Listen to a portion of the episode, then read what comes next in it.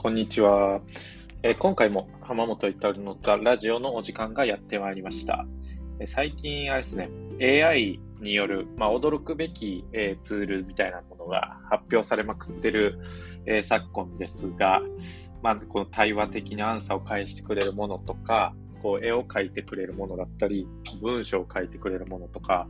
いろいろ、大衆が利用可能な状態で出てきてますよね。えーシンギュラリティが、えー起こってしまった時ですね、こう人間サイドにつくか、こう人工知能サイドにつくか、結構真剣に身の振り方を考えていかないといけないなと感じている、えー2022年の師走でございます。えーはい、今日もやっていこうと思います。なんか料理中に、えーさなんか録音するみたいな、あの、チャレンジしてみたんですけど、ちょっとうるさすぎて、全然え出せるもんじゃないなと思って、えー今日は普通に撮ってます。まあ、このポッドキャストですね、いつもこうザレターというニュースレタープラメディアのプラットフォームを運営する、えー私、浜本によるえメディアビジネスやクリエイターエコノミーに関するトピックを皆さんと一緒に検討していこうという、えー個人的なポッドキャストです。え今日はですね、あの、個人の、まあ、いわゆるクリエイターですよね。書き手さんだったり、まあ、動画の人だったりが、まあ、よく迷う、こう、人にファンをつけるべき、つまり自分にファンをつけるべきなのか、それともコンテンツとか自分が出す情報に対してファンをつけるべきなのかっていう、まあ、これまた正解がないことについて、えー検討していこうと思います。では本編行きましょう。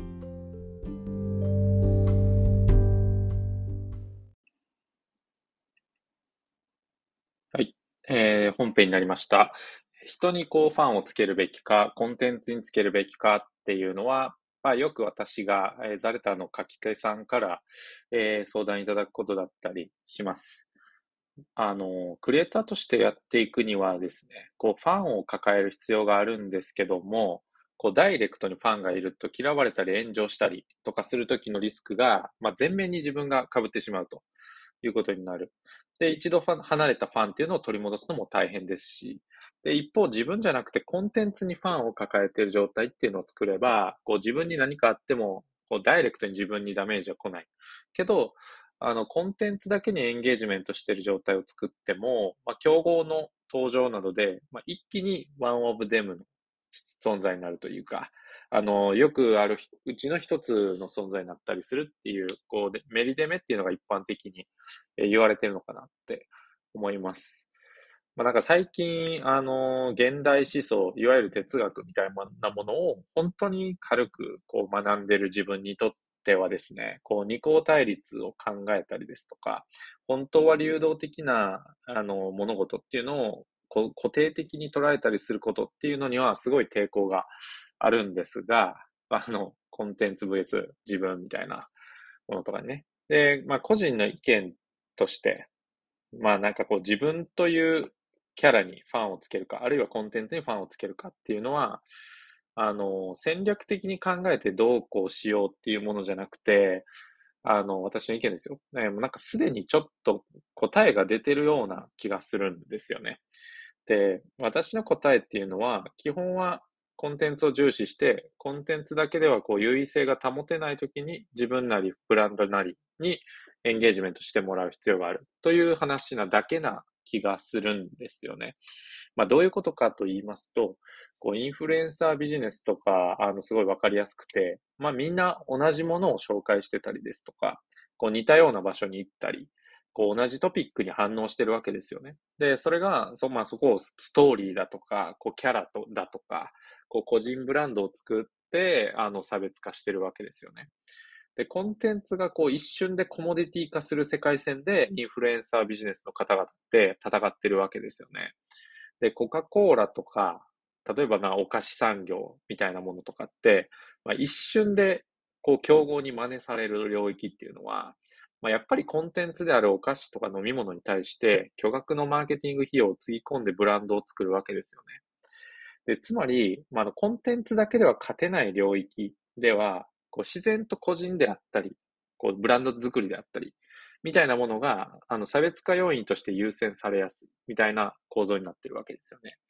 で逆に、あの、コンテンツに優位性があって、他の誰もこう参入できない、真似できないものがあるとすれば、それはもう作り手としては、なんか、コンテンツだけに注意を払ってれば、自然と自分とか、キャラの部分っていうのが、まあ、あの、後付けで騒ぎ立てられるものなんじゃないかなっていうふうに思います。まあ、例えばですけど、オリンピックの金メダリストとか、超有名作品を持つ漫画家とか小説家とか、まあみんなそうですけど、こうコンテンツがこう誰にも真似できないってなると、なんかもはや勝手にそのコンテンツの作り手が、こう別にその作り手は自分でメディアに露出してるわけではないけど、こうどんどんもう後付けで有名になっていくっていうような構図って皆さんも見たことあると思うんですよね。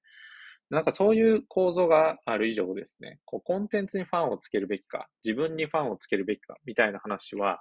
こうコンテンツにファンをつけにくい領域で戦ってるんだったら、こう自分にファンをつけるように差別化するしかないっていうような、こうシンプルな話に落ち落ちてくる気がしてます。でコンテンツに優位性を持たせるなんてことは、こう一般的にはすごい難しいことですよね。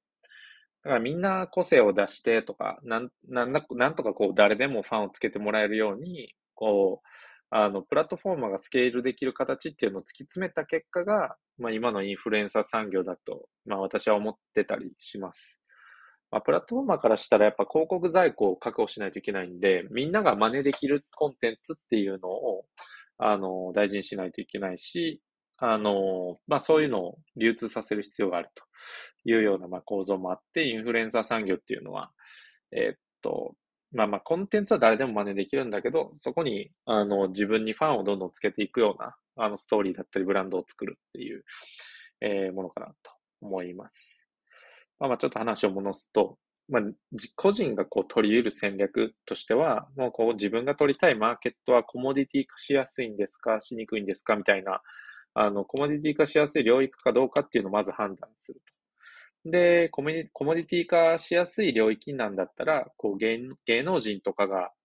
断然こう有利なので、できるだけ参入しないと。で、それ以外だと基本はコンテンツで差別化していくと。えー、で、あの、差別化が難しかったら個性で乗り切っていくみたいなことが言えるんじゃないかなと思っております。まあもちろんそんなに簡単な話じゃないと思うんですが、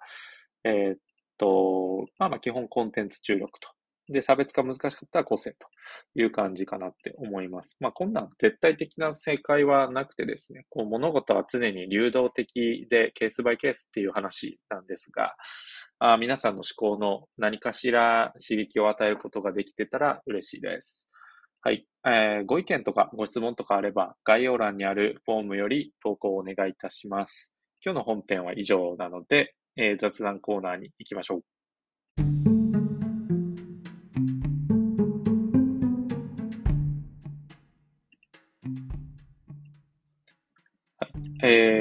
雑談コーナーですね、えー、やってまいりました、えー、もうすぐ年末ですよね。で、最近、こうやっぱちょっと自分を俯瞰視して、なんとなく年末の振り返りのネタをちょっと意識しながら日々過ごすってことをやってます。まあ、もちろんこれ聞かれてる皆さんは、まあ、必ずしも年末ってわけじゃないと思うんですけど、今2022年の年末なんですね。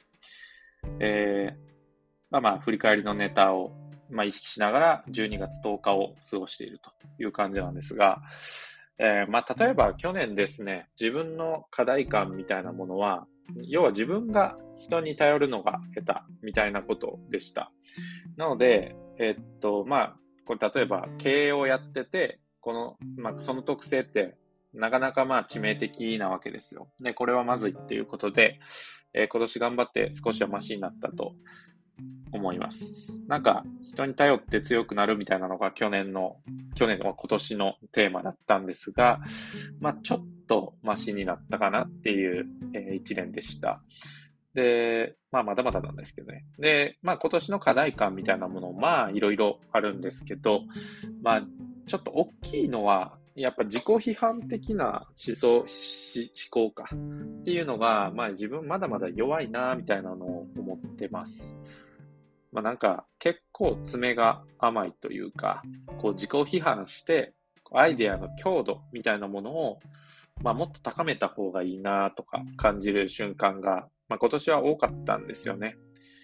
で、やっぱり新しいアイデアって、こう大事だし面白いし、こう自分にとってポジティブなデータだけ知らず知らずに集めてしまうことってあるじゃないですか。で、まあチームのメンバーとか投資家からネガティブなことを言われて、初めてこう確かにってなったりとか、ひどい時はこう実行してから気づくみたいなこともあったりしたんですよね。